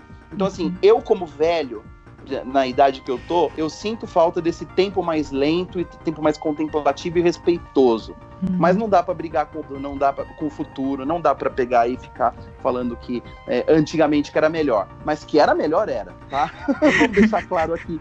Que, que, assim, a internet estragou tudo. É, cara, desculpa aí, a internet deu chance para muita gente legal aparecer. É ótimo ter notícias o tempo todo, a informação é ótima, mas vai se ferrar, cara. Era muito melhor fazer revista, é, consumir as coisas de, com uma maneira, assim, saudável e com tempo, sabe? Esse respeito que havia entre uh, o público e o jornalista, coisa que a gente vê hoje governo é, xingando imprensa todo dia, uma campanha é, voraz contra o papel da imprensa, do jornalista, que é uma falta de respeito maluca. Eu não vou nem entrar nesse mérito, tá? Vocês sabem do que eu tô falando. Eu uhum. espero que as pessoas que escutem a casa entendam do que eu tô falando também, né? Mas assim, é, perdeu-se o respeito total pela essa, por essa profissão. Hoje, realmente, qualquer. É muito fácil xingar um jornalista na internet, acabar com uma reputação. Eu sinto falta desse tempo em que a gente era mais respeitado foi esse meu discurso político aqui. Não, não, tá. Concordo Boa. muito também. A gente. A gente tem muito no, no, lá na casa também de. É, tem isso, né, cara, de você foi o que fez a gente crescer muito, de você postar coisa basicamente instantâneo. E isso também acaba com a, o ser o sujeito, né? Você tem que estar tá ali e tem aquelas coisas surpresas que vão acontecendo. Ah, você tá aqui de boa, dormindo. Aconteceu algo. Se, meu Deus, aconteceu alguma coisa, corre, vamos publicar. E não tem férias, não tem final de semana, não tem Natal, é sete dias por semana, 24 horas por dia. É bem voraz a gente está vivendo uma época onde o mundo basicamente deu uma desacelerada. Eu acho que tudo deu uma desacelerada. O mercado de games, tudo, né? A gente está numa época de pandemia, quarentena, tudo desacelerou um pouco. Isso é, é para vocês todos, né? É, Pablo, principalmente, você falou aí da, das notícias com mais tempo e tudo mais. Agora o pessoal tá. Pessoal da IGN aí é, fazendo muito conteúdo home office e tal. Você acha que após isso a gente vai voltar com esse gás todo voraz, ah, produção de conteúdo? Ou a gente vai voltar um pouco mais consciente, é, um pouco mais devagar, com. Que a gente tá um pouco mais. Todo mundo acho que deu uma desacelerada, o mundo desacelerou um pouco, né? Como que você acha que o pessoal Cara, volta aí depois da pandemia? Eu acho que qualquer pessoa que afirmar qualquer coisa com certeza nesse momento está cometendo erros, sabe? Não uhum. vai conseguir acertar. Que mundo nós vamos encontrar pós pandemia, pós confinamento, pós doença, pós que vai ser da pós apocalipse. Literalmente, é o maior apocalipse é. que essa é o mais próximo do apocalipse que essa geração sofreu nos últimos 50 anos, né? É. É, dadas as devidas é proporções, é, é, uma coisa que época de guerra, né? e atingiu. É, a gente tá vivendo a nossa guerra, a guerra da nossa geração, é. coisa que os meus pais, né, que nasceram nos anos 50, não viveram algo parecido, por mais que a gente tivesse Guerra Fria, uhum. ditadura militar no Brasil, conflito Ocidente-Oriente, epidemias de certas doenças, uh, eh, 11 de setembro, nada se compara ao que a gente está vivendo agora. Isso está mudando, é, vai mudar a geração mesmo. Essa coisa de criança estudando em casa, sabe? Essa coisa de hum, casais tendo que conviver mais tempo. Uhum. É, a, é, a, ferida social vai ser profunda. Né, a, a maneira como a gente vai se comportar daqui para frente, seja com os nossos próximos, com os nossos amigos, em aglomerações, em eventos, se é que vai ter evento, Cara, os Estados Unidos ainda tá no começo, assim, do, começo. da tragédia lá. 50 mil mortos e contando. O Brasil nem começou a chegar nesse nem começou. estágio, estamos chegando. Assim, tá desabando tudo. Então, qualquer pessoa que fala assim, não, daqui a três meses volta ao normal, não, em setembro, não, não sei o quê. De que ano, meu amigo? Vocês não sabem, ninguém isso, sabe, entende? Isso aí. Então, assim, não tem. Como a gente não tem como saber, e, por exemplo, hoje, o epicentro da bagaça, digamos assim, é os Estados Unidos uhum. que basicamente é, é para a nossa área aí de trabalho, que é o entretenimento, é a capital do negócio, né? É onde tudo acontece, né? Por mais que a gente esteja falando de Nintendo e jogos no Japão, uhum. né? A gente replica aqui no Brasil o que acontece nos Estados Unidos, seja no mundo do cinema, da televisão, das séries, do streaming, dos videogames e tudo mais né? E não é tão distante assim, né? Antigamente, ah, tá rolando na China, ah, então beleza, tá rolando... ah, tá rolando na Europa, é, Europa é foda, né? Não, cara, é ali em cima, nos Estados Unidos, e chegando aqui no Brasil do mesmo jeito, no mesmo ritmo. A gente não tem ideia o que vai acontecer com a nossa profissão, com a produção de entretenimento de uma maneira geral. A gente estava brincando no Adoro Cinema. Meu, o Oscar do ano que vem vai ter 15 minutos de duração, porque vai ter só cinco filmes concorrendo. O Sonic pode ganhar o Oscar Verdade. de melhor filme, sabe, uhum. gente? Sim, sim. então, assim, a gente não sabe como vai ser amanhã, a gente não sabe como vai ser semana que vem, não existe é. mais o, o planejamento de outubro, novembro, né? Eu não tô sendo fatalista, tá? Eu tô sendo, assim, bem pragmático. Não existe o, o setembro, outubro, novembro, existe o ontem, o hoje ou amanhã. É. E, infelizmente, a gente não tem como calcular, a gente tem como torcer, mas sempre pode dar uma merda muito grande e aumentar o tamanho do problema. A gente está vendo aí agora, nesse exato minuto que a gente está conversando aqui, Sim. o ministro da Justiça pedindo demissão. É, não sei que, que Brasil a gente vai ter. É, prognósticos de dólar a oito reais daqui a um ano, sabe? É, cara, assim, eu seria muito leviano de falar que eu sei que vai dar tudo certo e que tá tudo bem, daqui a pouco a gente tá aí é, jogando Cyberpunk, feliz da vida, e Não. ah, pô, espero que o sucessor do Switch, meu, sei lá, entende? E... Desculpa aí, assim, sem querer parecer fatalista, porque tem muita gente que reclama desse fatalismo da imprensa, não sei o quê, de, de a gente propagar é, o apavoro, né, o medo generalizado. Gente, olha para fora, olha para o mundo Sim. que tá acontecendo no mundo, tá tudo parado. Nada tá acontecendo, nenhuma produção de nada tá acontecendo. E se, sabe, e, e- e tende a piorar. Então, assim, é assim que eu tô vendo, entendeu? É um dia por vez, É, né? Vamos torcer pra gente conhe- continuar conhecendo o mínimo de gente possível que fica doente e torcer para as coisas começarem a diminuir pra gente poder voltar ao que a gente acha que é normalidade. Mas, quer saber? Não existe mais normalidade. Vai eu- ter um mundo antes disso e depois disso. Eu acho que a gente. Isso aí, eu acho que a gente vai ter um. Acho não, a gente já tem um novo mundo, né? A gente vai ter novas formas de se relacionar, se comunicar, viver e. Novo tudo. E a- é literalmente um cenário de guerra, né? A gente. O Brasil nunca passou por guerra nenhuma, né? Basicamente. E agora a Sim. gente tá vivendo um cenário realmente de alguma coisa catastrófica. E é a primeira vez na história do país, de verdade, que a gente lida com isso. E Do tá- mundo, né, cara? Do mundo. Os Estados Unidos não Exato. vive um apocalipse é, desses, assim, porque antes era soldado que morria. entende? Exato, tá, tá acontecendo lá dentro. história recente. É, o trauma maior recente da história americana é a Guerra do Vietnã. Já morreu mais gente no, de Covid-19 do que na Guerra do Vietnã, sabe? É, e, e eu tô falando de uma coisa que aconteceu 50 anos atrás. Sim.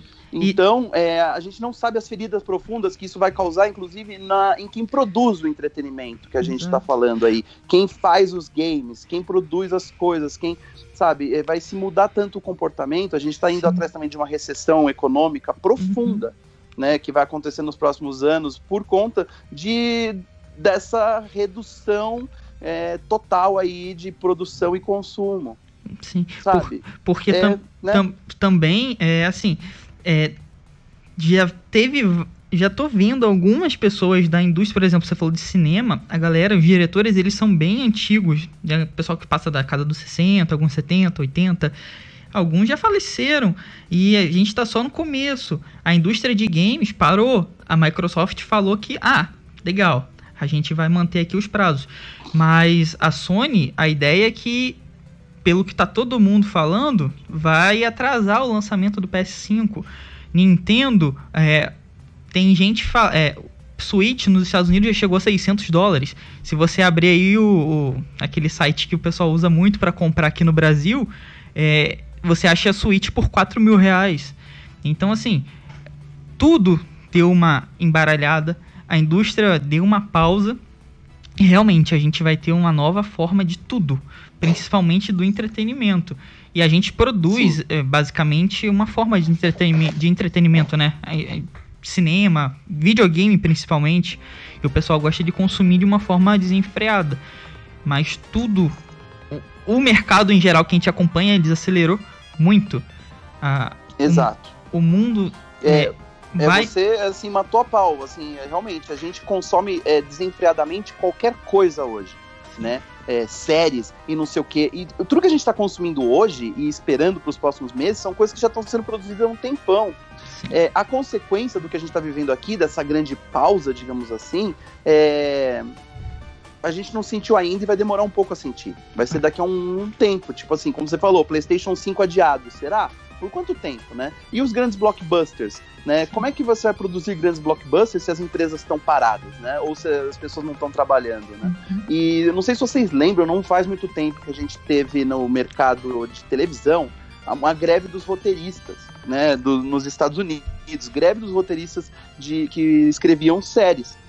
Muitas séries naquele dois anos, um ano e meio É, depois pois é. daquela greve, elas tinham é, tiveram muito menos episódios. Não sei se vocês chegaram a lembrar disso. Uhum.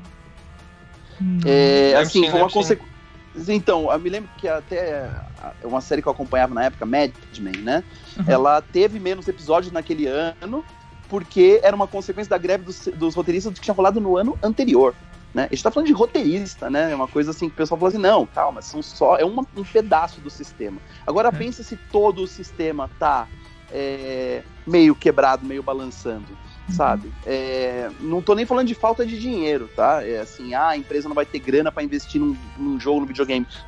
Falando de mão de obra mesmo. A gente acaba esquecendo que os games que a gente joga são fruto do trabalho de centenas de pessoas dentro Muita de escritórios, gente, na frente de computador, gente. né? Uhum. É, então, e essas pessoas, por exemplo, se elas não estão trabalhando, se elas estão trabalhando em menos prazo, ou se, assim, as empresas começam a se preocupar, né? Nesse momento, a Nintendo, a Sony, a Microsoft estão pensando em maneiras diferentes de ganhar dinheiro, pensando no hábito das pessoas, nos hábitos novos de consumo das pessoas, né? E não só, ah, as pessoas estão em casa, né? Mas assim, ah, o pessoal vai começar a gastar menos. Vale a pena investir milhões num blockbuster, num AAA que vai custar 70 dólares, é, numa recessão que tá por vir aí, será que a gente não tem que gastar em experiências mais curtas, mais baratas, Sim. por exemplo? É, coisas diferentes, ou jogos que as pessoas joguem por mais tempo, né? Uhum. Assim, e existem consequências mais imediatas, tipo o Animal Crossing fazer sucesso agora na pandemia, Sim. é uma combinação de fatores, né? Eu até escrevi sobre isso no IGN. É o jogo que sai na hora que começa o confinamento geral. É o jogo que sai é, depois de muitos anos, trazendo uma realidade, né? É, idílica, digamos assim, um mundo paralelo tão mais legal do que esse mundo que a gente está vivendo, né? E uma maneira de fazer as pessoas socializarem sem sair de casa, sabe? É assim, é o tipo de estudo que se falasse assim, Nintendo, daqui a três anos, em março de 2020, 2020 vai ter uma pandemia, as pessoas vão ficar assim, assim. Que jogo vocês lançariam em 17 de março aí? Não, 17 não, né? Foi dia 21 de março. Uhum. 20 de março. Que jogo vocês lançariam no dia 20 de março de 2020 pra conter isso aí, pra. Ah, Animal Crossing. Sabe? Parece algo planejado, assim, né? Do Sim. tipo, vamos jogar, é, vamos fazer direitinho. E eu não sei agora como é que estão os planejamentos das empresas de entretenimento a respeito disso. Mas tá todo mundo sem saber muito o que fazer, sabe? Exato. É porque é, a Nintendo, principalmente, né? Eles receberam essa semana um investimento de um bilhão de dólares. Do nada. Uhum. De uma empresa que falou assim: vamos investir um bilhão aqui? Vamos. Por quê? Porque vamos. Porque a gente acha que É. vai vir. Porque a gente acha que vai vingar aqui. E eu também acho. Os caras falando, tipo, ah, acho que a gente que vai vingar mais que a Disney no futuro. Porque a Nintendo mexe com entretenimento, é novo entretenimento e tal. Mas eu acho até que a Nintendo ela lida melhor com isso, porque ela, que nem você falou, ela lê os hábitos. Muito diferente das outras empresas que não leem muito bem os hábitos de quem consome. A Nintendo sempre leu muito bem os hábitos, eu acho, de quem consome. Sempre fez algo muito mais pra literal, né? É, um Game Boy, por exemplo, para você poder levar feito a pilha pra você poder consumir mais e eh, ser mais barato. Então, sempre leu mais os hábitos de quem tá consumindo. Eu acho que Sim. vai ser um caminho mais acertado pra ela. Vamos ver no futuro que é é isso que você falou, né, cara? É o ontem, o hoje e o amanhã. A gente não, não tem essas certezas de, ah, no final do ano. Não é lógico, a agora. gente pode, como jornalista, né? Como Uhum. jornalistas nós que somos, podemos especular, podemos Total. tratar as coisas como se nada, é, não como se nada tivesse acontecido, mas assim, com olhares esperançosos de, ah, não, Isso. sim, PlayStation 5, Xbox é, Series, Series X estão. Os novos Xbox estão previstos aí para novembro, né? Uhum. Então vamos tratar como se isso fosse uma verdade, né? Assim, e, eh, até É a hora que for adiado tudo. Tratar sabe? como uma É. verdade. A gente trata como uma verdade total. Temos que tratar, não tem muito jeito. É o fato, a gente lida com fatos, a gente não lida só com especulações ou com o nosso fatalismo, né? Então, assim, eu falei aqui coisas, né, lembrando, como pessoa física, né? Como Pablo Miyazawa, pessoa física que trabalhou muito tempo nessa área, trabalha, escreve sobre essas coisas, mas também eu sou um ser humano. Que eu também tô em confinamento, eu também tô com restrições, eu também tô de home office, eu também não sei é, por quanto tempo isso tudo vai durar. E então eu tô tão incerto quanto vocês que estão ouvindo. Mas a gente tem informações aí e oficiais das empresas que a gente tem que levar em consideração. Então a gente leva em consideração, mas a gente também não tem como separar o- a pessoa física da jurídica, sabe? Uhum. E a gente fica realmente preocupado é, com o que vem por aí, né? E parece até leviano numa hora dessa que a gente tá aí preocupado se nossos parentes vão estar doentes, etc. É com quando o videogame vai sair, mas infelizmente é nosso trabalho, né? A gente tem que pegar e falar sobre isso também, né? Eu não me sinto mal assim de pegar e continuar falando de cinema Não. ou dando dicas de que filme você vai assistir em casa ou escrever um texto sobre Animal Crossing, Não. Eu não tenho problemas com isso. Mas, é assim, eu sei também que o mundo lá fora tá explodindo, entendeu? Sim. Eu concordo com você. Eu acho que, não- cara, eu acho que não é nem fatalismo, eu acho que é realismo. É quando você tá só, só sendo realista, né? Tem aquele pessoal que fala, não, porque vocês estão noticiando o que tá acontecendo. Tipo, o quê? Então você tá só falando sobre o que tá acontecendo. E, e é isso, né? Pra as coisas não piorarem. Eu acho que é o óbvio, né? Né? Sim. Então. Deveria ser, né? Mas a É. gente tá vendo aí no mundo de hoje como é fácil é, ter gente que. Como existe gente que pensa de uma maneira não lógica, certo? Que contraria o que a gente entendia como é, o correto, o lógico, o científico. Né? É. Então, assim, eu não duvido mais de nada, entende? Eu não Sim. duvido mais de nada da, da estupidez humana, por exemplo. Assim, É, eu acho que tudo pode acontecer. Eu, eu tenho convicção que tem um terço da população mundial que é muito louca, cara. É muito É. louca e muito burra e vive em outro planeta, outra realidade. Né? E acredita em muita coisa errada. Eu tô dizendo um terço, mas talvez eu tenha sido malvado, mas uma entre cada quatro ou uma entre cada cinco pessoas é muito doido, assim. No sentido de que não, não acredita em nada que tá rolando e realmente acha que tudo é uma grande mega Ah. conspiração e tudo mais. Eu fico assustado, né? Então, assim, eu prefiro estar conversando hoje com as pessoas que não fazem parte desse grupo. Então, é exatamente isso. E assim, eu evito muito nas minhas redes e tudo mais falar desses temas, né? Eu, eu tento focar só nos games mesmo, porque eu acho que já tá muito pesado. E então, Sim. eu evito. Vamos dar o, a distraída. E vamos falar só Sim. disso. Então. Mas assim. Sendo muito realista, que nem você falou assim, a galera é muito louca. Eu tava vendo um cara, um texto que ele fez aí de cara, é meio que vai ser uma seleção natural, né? A gente vai ver que as coisas vão acontecer daqui pra frente. E como que a- a- o mundo vai limpar muita coisa, né? Então, assim, é, o que a gente trabalha, é. o, o mundo ele desacelerou, vai literalmente ter uma mudança de hábito, comportamento, indústria e de pessoas, né? A gente vai ter novos tipos de pessoas daqui pra frente, porque vão sobrar novos tipos de pessoas daqui pra frente, né? Pois é, é assim, é uma. Infelizmente é o tipo de coisa que acontece após grandes revoluções e tal, mas eu não sei se a gente vai Sim. sentir, perceber isso tão agora, Não. ou é uma coisa não. geracional mesmo, né? Uhum. Que vai ser daqui a um tempo. Mas, com certeza, uma coisa que a gente tem que ter- tomar consciência, se ainda não tomamos, é que esse momento aqui é histórico. A gente está vivenciando uma virada de chave, uma mudança Uhum. de, de fase. Vai, vamos pensar nos termos de Super Mario, cara? Sim. A gente tá, assim, é, no tempo que os jogos do Super Mario eram lineares, digamos assim, que você não escolhia a ordem do mundo, que é Uhum. você ia acessar, né? Você tá no mundo das É. nuvens, daí você vai no mundo do gás tóxico, daí você volta pro Sim. mundo do, do grande pequeno. Uhum. Pensando em Super Mario World, Super Mario, Super Mario 3, cara, a gente tá indo de um mundo assim, onde tudo é meio assim. acessível, colorido. Sim. A gente tá indo pra um mundo de um. Não vou falar apocalipse, porque é uma palavra forte, mas a gente tá indo pra um mundo bem desconhecido, né? A gente vai encontrar o Toad lá no final, ele vai falar, cara, desculpa aí, a princesa tá no próximo castelo, e aí a gente não sabe. Eu me lembro da sensação que eu tive quando eu joguei Super Mario Bros. pela primeira vez. Eu passei, acho que pro mundo. O 3 era um mundo escuro, né? E aí eu fui pro mundo 4. E o mundo 4 tinha cores que nunca tinham aparecido nas fases anteriores. Né? É, todas as plataformas eram bolinhas vermelhas com fundo laranja. Eram cores Uhum. diferentes. Não dava muita diferença na prática, mas assim, esteticamente falando, era uau, um admirável mundo novo. Sim. Quando eu joguei Super Mario 3, é, não sei se vocês lembram, tinha um mundo incrível em que você não era avisado, mas logo no primeiro estágio daquele mundo, se não me engano era o mundo 5, tudo era gigante. Ah, sim, Né? cara. aham. Aparece o Goomba e o Goomba é enorme. Aham. Aparece uma tartaruga gigante. Gigante. Cara, eu me lembro de gritar na hora. Eu, eu tinha 12 anos, foi em 1990 Uhum. isso. É. 89. É tipo, eu posso pisar neles, eles são gigantes.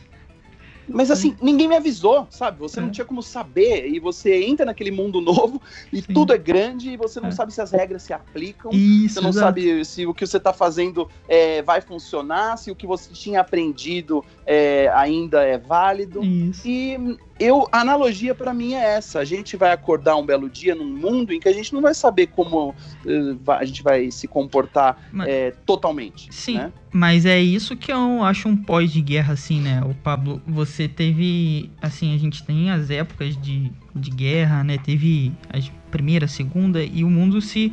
Eu acho que é, é exatamente, só tem dois, dois tipos de virada de chave que tem como acontecer no mundo, né? Um pós-guerra e um pandemia. E é o pandemia que a gente tá vivendo, e vai virar. E a gente vai ter que É. reescrever do zero. Vai, vão ser novos comportamentos, novas ideias, novos hábitos. Então, novo tudo. E a gente vai começar a reescrever É. do zero. Porque aqui a gente tá zerado. A gente tá no ponto zero. Depois disso, que a gente vai começar a reescrever mesmo, cara. Porque não tem É, o que, é que fazer. esse ponto zero é meio lento, né? É Douglas? A gente muito. não sabe, por Muito. exemplo, quanto tempo vai durar esse momento em que a gente não, Não. sabe, Esse. né? A incerteza. É muito fácil você pegar hoje, olhar para a história, olhar para trás e falar, bom, quando foi que começou e terminou a Segunda Guerra Mundial? É. Ah, foi de 1933 a 1945. Não, cara, o, todo o xadrez Exato. Da Segunda Guerra Mundial começou uns 10 anos antes Isso daquele aí. 1933 e as suas consequências Aquilo foi não sei o estopim. quê, e a recon... anos e anos e anos a sua reconstrução, digamos assim, até os anos 60. É. Então assim, a gente não sabe em que ponto da, da, da virada de curva a gente tá, se a gente tá começando a virar, se a gente já tá no meio, sabe? É, é tudo tão complexo. Qualquer exercício de futurologia hoje, ele é tão sensacional, maravilhoso, quanto desesperador. Porque você, tipo, qual será o amanhã? Cara, sei lá, É. mais, mais do que nunca ninguém sabe. O que, ao mesmo tempo, é ótimo, porque a Uhum. história humana mostra que após grandes colapsos, digamos assim, Uhum. sempre algo melhor acontece. Isso a geração aí. seguinte experimenta Coisa um, maravilhosa. uma- um renascimento melhor. Isso. Teve a época dos hips, paz e amor, naquele pós tudo ruim. Então teve uma É. levantada econômica, histórica, eh, social, e aí a gente caiu agora. Então depois disso, provavelmente a gente vai, claro, vir reconstruindo tudo com muito mais forte. Mas a gente só não sabe É. quando. E aí, é aquilo, né? A gente é- é- trabalha com videogame, fala de videogame, vive isso. Então a gente também é, tem que ver como tudo está acontecendo né, no mundo e a gente informa, trabalha com jornalismo. Então talvez eh, você que Sim. esteja ouvindo aí, esteja, nossa, que, que esses caras são muito pessimistas. Não é pessimismo, é um realismo, porque a gente tem que analisar o que realmente acontece, que a gente sempre fez isso a vida inteira. Analisa para Claro. passar até para vocês que estão ouvindo a gente. Então a gente só tá analisando o que tá acontecendo realmente e passando, porque foi exatamente isso que a gente fez na nossa vida inteira e é o que a gente faz. Pois é, é assim, eu tem que ser reforçado isso, porque certamente deve ter muita gente que vai escutar este nosso papo louco aqui e vai falar, nossa, que loucura, não é, não é bem assim. Sim. Ou até vai chegar no ponto de falar, é só uma gripezinha. Bom, a gente tá vendo que não é, porque o mundo não tá funcionando do mesmo jeito já faz pelo menos dois meses, né? E assim, quatro, eu não meses vejo quase. isso mudando tão cedo. E mesmo que mude, vão ter feridas profundas que elas vão demorar a ser curadas. Então a gente tem que realmente, é, no nosso papel aqui de comunicador, falar também dos nossos é, medos e anseios a respeito dessas coisas. Né? Então, assim, eu me sinto muito. é, até confortável demais em falar certas coisas que eu tô falando aqui para vocês, que eu nunca escrevi em nenhuma rede social, tudo mais, porque acho que tem muita chance das coisas serem tiradas de contexto, né? Mas nesse momento aqui, com essa conversa que a gente tá tendo sobre, e aí, meu, como é que vai ser o futuro da cobertura de videogames? Uhum. Daí eu te digo, né? Nesse momento, a gente no IGN Brasil, a gente tá se virando para manter a normalidade na medida do possível, Uhum. né? Trabalhando de casa, criando conteúdo, Sim. né? É, observando o mercado, torcendo para as coisas voltarem ao mais é, rápido possível ao que a gente havia planejado, mas com um pé atrás, sabendo que, tipo, amanhã as coisas podem mudar de uma maneira muito drástica. Perfeito. Não é um trabalho fácil nesse momento trabalhar com comunicação, trabalhar com jornalismo. Não estamos na linha de frente como os médicos, por exemplo, mas assim, a gente tem que pensar no pós-pandemia, né? No pós, depois do controle da doença, que, como é que vai ser o mundo que a gente vai, vai estar. 2021, março, você me chama, a gente conversa de novo. E aí? Não, o com... que aconteceu? Onde estamos, né? Então é isso. Não, com certeza, vocês já estão ouvindo aí, o Pablo vai voltar, a gente vai falar de games e vai falar da indústria, como vai estar a indústria e as previsões futuras aí com o numerólogo Pablo Miyazawa para prever o futuro. É isso que a gente quer, né? É, é, isso que a gente quer. Para daqui a um ano a gente tá falando sobre coisas mais divertidas e falar, meu, lembra que no ano passado a gente falou que talvez a gente nunca mais fosse jogar videogame na vida? a Nintendo nunca mais vai lançar um jogo novo. Não falamos isso e espero que no ano que vem a gente esteja realmente falando de coisas mais divertidas. Perfeito. E Pablo, você já trabalhou com música, trabalhando com cinema, games.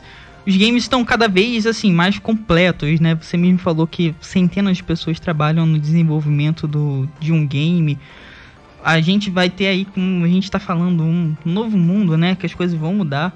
Mas como você vê assim essa indústria do game cada vez mais completa, crescendo cada vez mais? Você acha que isso tende a aumentar essas produções cada vez mais gigantescas. Cyberpunk aí vai ser tende a ser monstruoso, GTA monstruoso. Você tende que você acha que essas coisas tendem a aumentar, essas produções tendem a ficar cada vez maiores?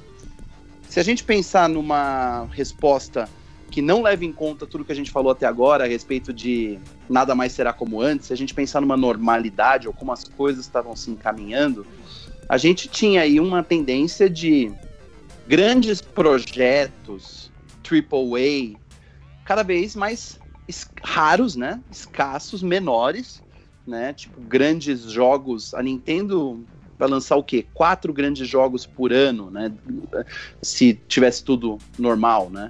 Não dá para lançar um Zelda novo por ano. Né, você tem que entender as limitações.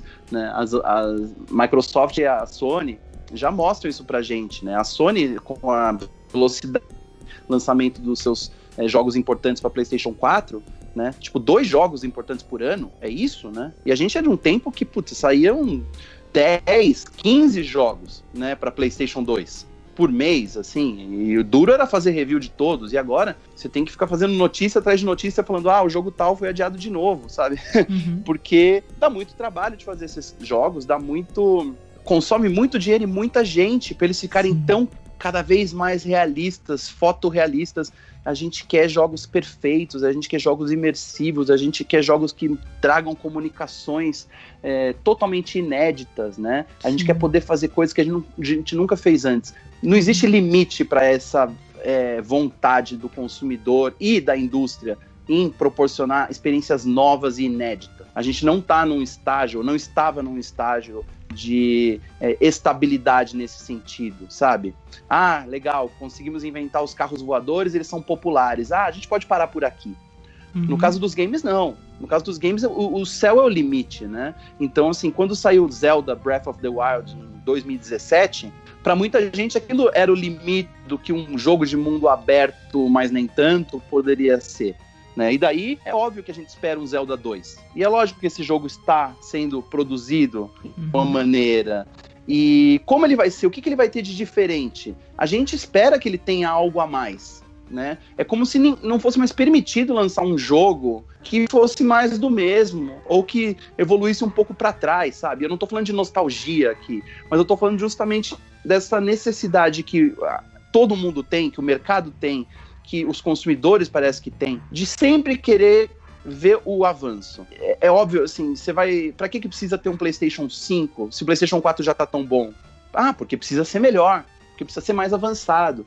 E é, com a velocidade com que a tecnologia anda, com que a diminuição do, das peças, dos chips, está é, tá se encaminhando, é, a gente tem realmente que esperar isso, que cada ano, cada nova, cada cinco anos vai aparecer melhor que o anterior e jogos mais perfeitos, até a gente chegar naquele idealismo lá, imersão total, né? Uhum. Como realidade virtual. Ao mesmo tempo que os carros voadores são aí, parece que um ápice, né? De é, futuro para muita gente de gerações anteriores à minha, a gente espera que os jogos de videogame no futuro sejam igual o, o filme Tron, né? Uhum. Para usar uma analogia antiga, né? Entrar dentro do jogo. Nossa, quando você estiver dentro do, sabe o filme Jogador Número Um, sabe? Sim. Aquela ideia de que todo mundo está jogando, é um jogo. Cara, olha o Big Brother. O Big Brother atual para mim, é um enorme exemplo de jogo coletivo, de verdade. Uhum. Assim, mais do que qualquer outro Big Brother.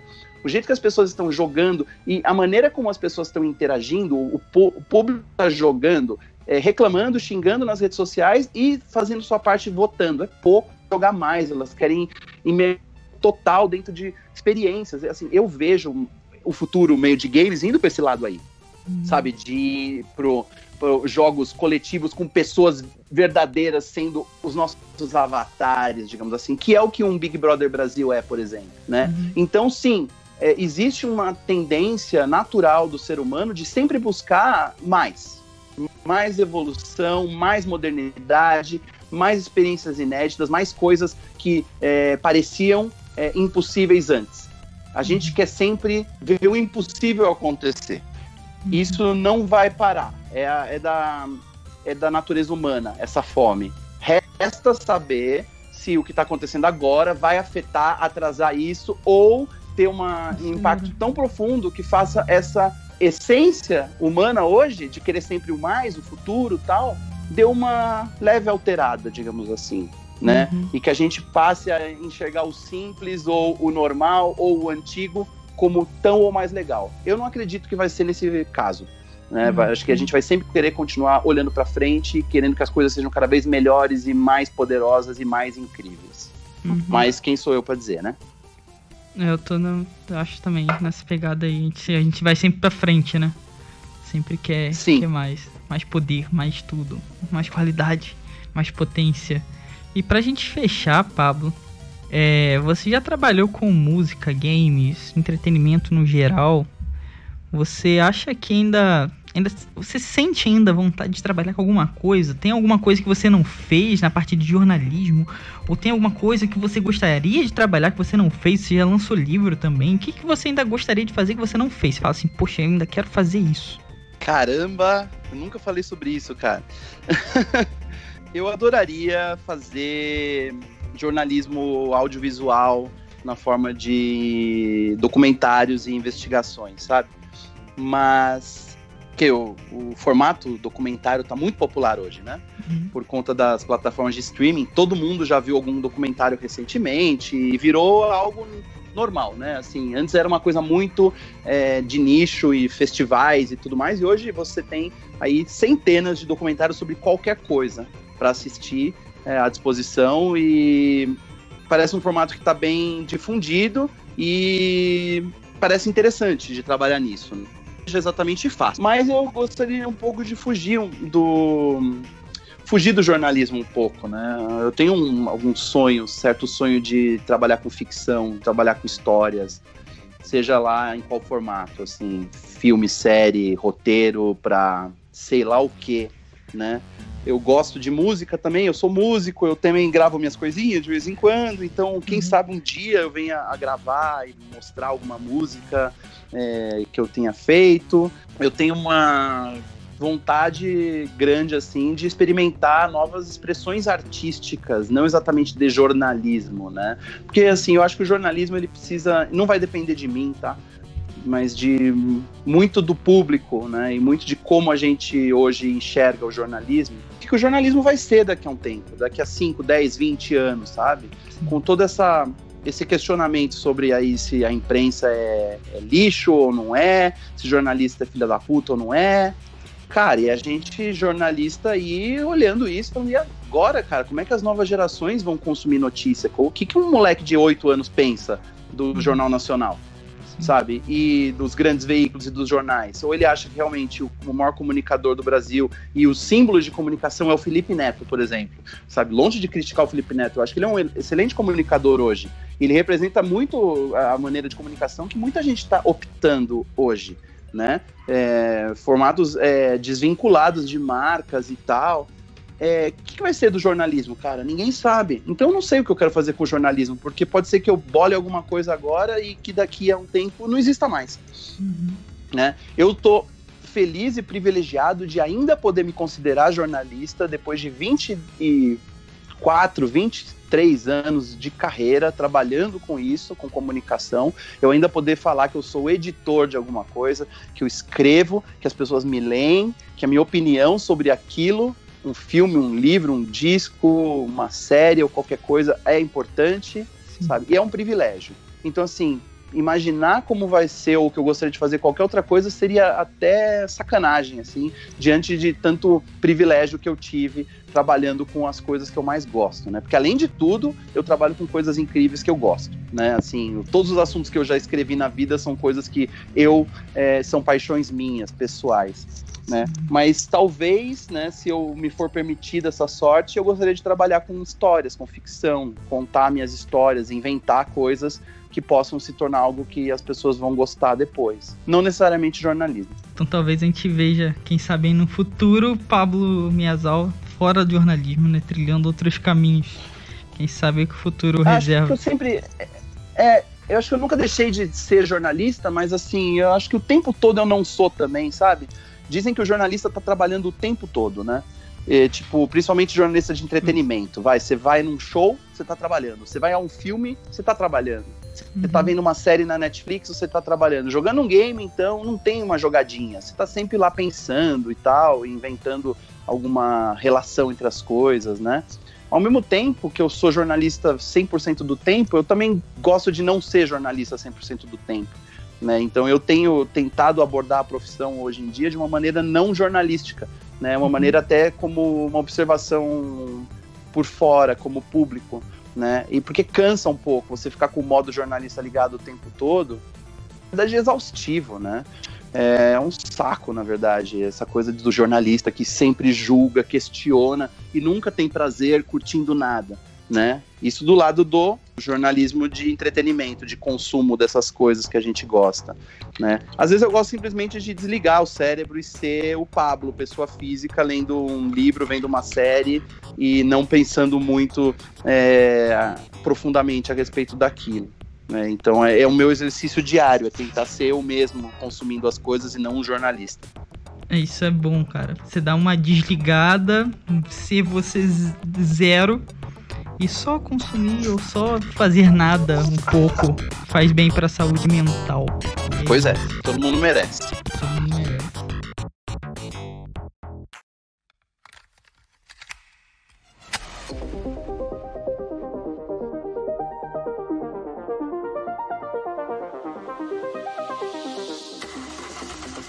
E é isso aí, pessoal. Espero que vocês tenham gostado do nosso Cogumelo Cast com Pablo Miyazawa.